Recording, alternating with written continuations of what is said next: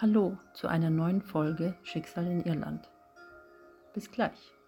Es war wieder einer dieser Nächte, in dem Celine träumte, jedenfalls dachte sie das.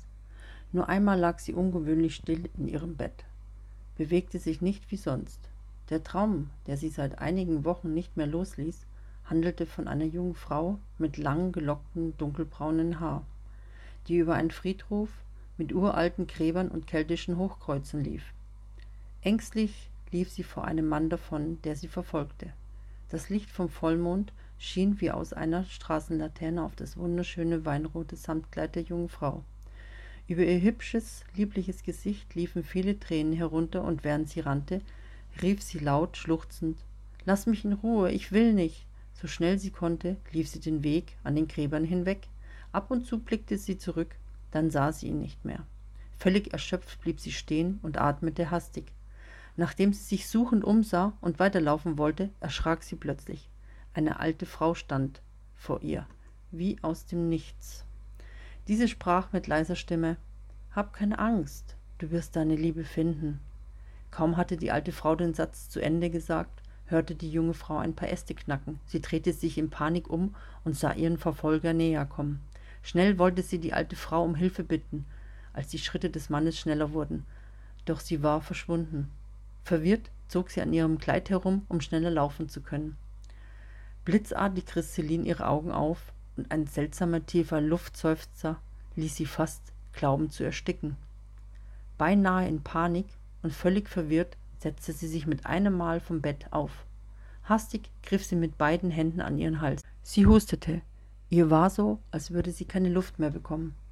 Ruckweise atmete sie, bis sie sich etwas besser fühlte. Ihre Hände sind nun am Bettlaken, das sie fest umklammerte. Erschrocken und schweißgebadet über dieses fremdartige Gefühl sah sie aufregend umher.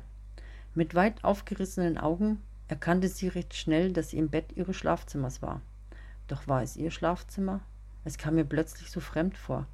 Sie konnte sich nicht beruhigen, der Traum saß ihr zu tief im Nacken. Sie blickte ängstlich umher. Ihre Hände zitterten und ihr Herz klopfte dazu bis an den Hals.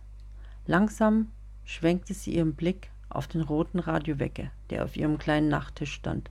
Es war zwei Uhr neun morgens. Starr sah sie auf den Wecker. So allmählich legte sich Celines aufgeregte Stimmung und sie atmete einmal ganz tief durch. Dennoch war sie zu angespannt, um gleich wieder einzuschlafen. Dieser Traum plagte Celine schon einige Male. Doch noch nie war sie so erwacht. Irgendwie steigerte es sich bei jedem Mal. Etwas mehr kam dazu und es wurde lebensechter. Sie blieb einen Moment erschöpft und nachdenklich auf ihrem Bett sitzen, holte dann ein Tagebuch aus der Schublade ihres Nachttisches hervor. Das Tagebuch war noch unbeschrieben. Sie zögerte, denn noch nie fühlte sie sich motiviert, in ein Tagebuch zu schreiben. Jedenfalls notierte sie sich in dieser Sekunde das erste Mal den Traum in allen Einzelheiten. Irritiert schüttelte sie ihren Kopf und verzog ihren Mund. Bis ins kleinste Detail schrieb sie alles auf, wie sie sich fühlte im Traum und während sie das ins Tagebuch schrieb. Genauso machte sie sich Notizen, was sich im Traum veränderte, obwohl es immer der gleiche Traum war und zu welchem Zeitpunkt sie auch aufwachte, das war wichtig für sie in ihrem Tagebuch festzuhalten. Mit dem Stift in der Hand hielt sie augenblicklich die Luft an und wie versteinert verharrte sie. Ihr fiel auf, dass sie immer auf den Radiowecker sah, wenn sie aus dem Traum erwachte, und jedes Mal zur selben Zeit. Dann überschlugen sich ihre Fantasien. Plötzlich war ihr Gedanke bei der Halskette. Gänsehaut streckte sich über ihren ganzen Körper aus, als ihr dies in den Kopf kam. Ja genau, nickte sie still in sich hinein. Mit offenem Mund vermutete sie, dass es seitdem sie diese Kette erhielt, anfing seltsam zu werden. Besorgt über diese Erkenntnis grübelte sie weiter. Wenn etwas so intensiv und echt wirkte, dann musste es doch einen Grund dafür geben. Celine hinterfragte bis dahin nie Träume oder Situationen in ihrem Leben. Diesmal konnte sie nicht anders. Es beeinträchtigte mittlerweile ihr Leben waren es nur Träume oder bildete sich das alles nur ein, dass mehr dahinter stecken könnte.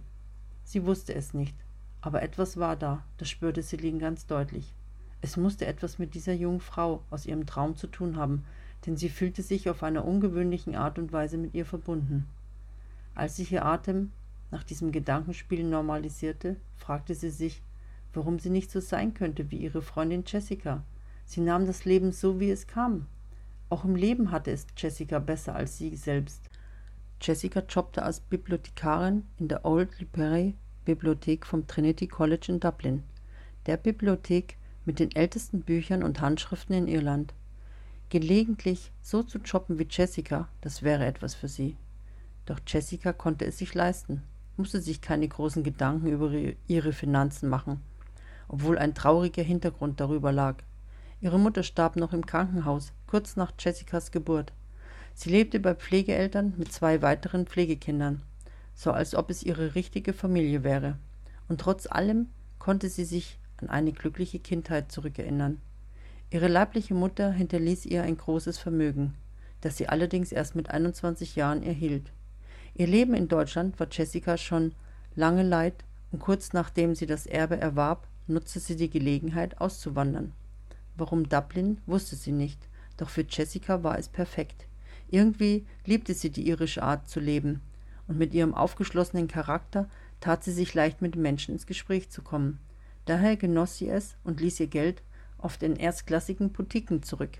Kleider und Schuhe einzukaufen war für sie das Größte. Jessica brauchte das in ihrem Leben. Kosmetik, Shoppen und Feiern.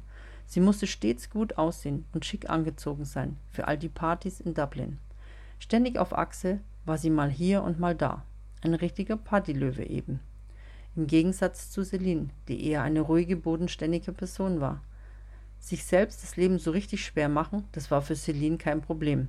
Über alles musste sie nachdenken. Sie nahm nie ganz teil am Leben. Beobachten war ihr lieber. Es war nur schade, denn es ließ ihr sinnliches Gesicht traurig erscheinen. Was sie nicht war. Celine war eine humorvolle und lebenslustige Person, nur fehlten ihr die passenden Leute. Wie benommen saß sie noch mit dem zugeklappten Tagebuch in ihrem Bett und zweifelte das Leben an. Mit leichter Müdigkeit holte sie noch einmal tief Luft, um ins Hier und Jetzt zu kommen. Danach machte sie sich auf den Weg zur Küche. Etwas tapsig nahm sie eine Flasche Wasser aus dem Kühlschrank und trank hastig einen Schluck daraus. Mit geschlossenen Augen fühlte sie, wie das Wasser ihren trockenen Mund erfrischte. Sie wurde immer entspannter und lehnte sich an den Kühlschrank. In diesem Augenblick fiel ein Magnet herunter, der an der Kühlschranktüre befestigt war. Für einige Sekunden sah sie wie hypnotisiert auf den am Boden liegenden Magneten, bis sie sich dazu entschloss, ihn aufzuheben. Mit der Flasche in der Hand ging sie in die Knie und nahm ihn in die Hand. Als sie so in der Hocke war, mit dem Magneten in der Hand, wendete sie automatisch ihren Kopf zur Seite. Ihr Blick fiel auf einen kleinen gelben Notizzettel, der unten am Tisch bei einem Tischbein lag. Sie streckte ihre Hand danach, fest im Griff zog sie ihn an sich und las verwirrt die Worte, die auf diesem kleinen Zettel standen. Vertraue deiner inneren Stimme. Merkwürdig, wie kam so ein Zettel unter ihren Tisch, dachte sie. Besser, wie kam er überhaupt in ihre Wohnung? Sie besaß keine kleinen gelben Haftnotizzettel. Mit erstaunten Augen machte sie sich vorerst keine Gedanken darüber.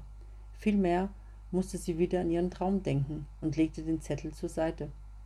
Ausgetrocknet, wie sie sich wieder fühlte, nahm sie noch einen Schluck aus der Wasserflasche und ging mit der Flasche in der Hand zerstreut durch den Flur ihres Appartements. Zuerst schlenderte sie ins Wohnzimmer, verweilte dort einige Sekunden im Stehen, bis sie dann zurück in die Küche ging und vor ihrem kleinen Balkon erneut einen Moment stehen blieb, bevor sie wie traumatisiert die Balkontüre öffnete. Ein leichter Wind blies ihr ins Gesicht. Es war ein milder, dennoch windiger früher Morgen. Vom Küchenstuhl nahm sie ihre Joggingjacke und zog sie sich über. Mit zaghaften Schritten trat sie über die Schwelle des Rahmens, machte ein paar Schritte zu ihrer selbstlackierten hellblauen Zweisitzerbank und ließ sich langsam darauf nieder. Gedankenversunken sah sie mal wieder sehnsüchtig in den sternenklaren Nachthimmel. Die Sterne funkelten in dieser Nacht wie Diamanten herab. Plötzlich waren die Sterne für Celine so nah, als könnte sie sie anfassen, und dann doch andererseits so fern. Der Traum blieb in ihrem Kopf. Besonders an den Satz der alten Frau erinnerte sie sich. Hab keine Angst, du wirst deine Liebe finden. Sie konnte ihren Traum nicht deuten. Warum sollte sie eine Liebe finden wollen, wenn sie gar nicht danach suchte? Denn an so etwas wollte sie nicht denken. Von der Liebe, von Beziehung oder sonstigen Liebesdingen war mit ihr nicht gut zu sprechen. Ihre letzte Beziehung lag drei Jahre zurück. Danach blieb es bei ein paar oberflächlichen Flirts mit Männern, die ihrer Meinung nach viel zu alt oder ebenso viel zu jung waren.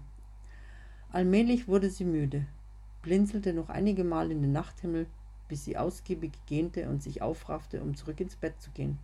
Vom Balkon aus, auf dem Weg zum Schlafzimmer, stellte sie ihre Flasche auf den Küchentisch ab. Dabei fiel ihr Blick fragend noch einmal auf diese mysteriöse Notiz, den sie zuvor beiseite legte.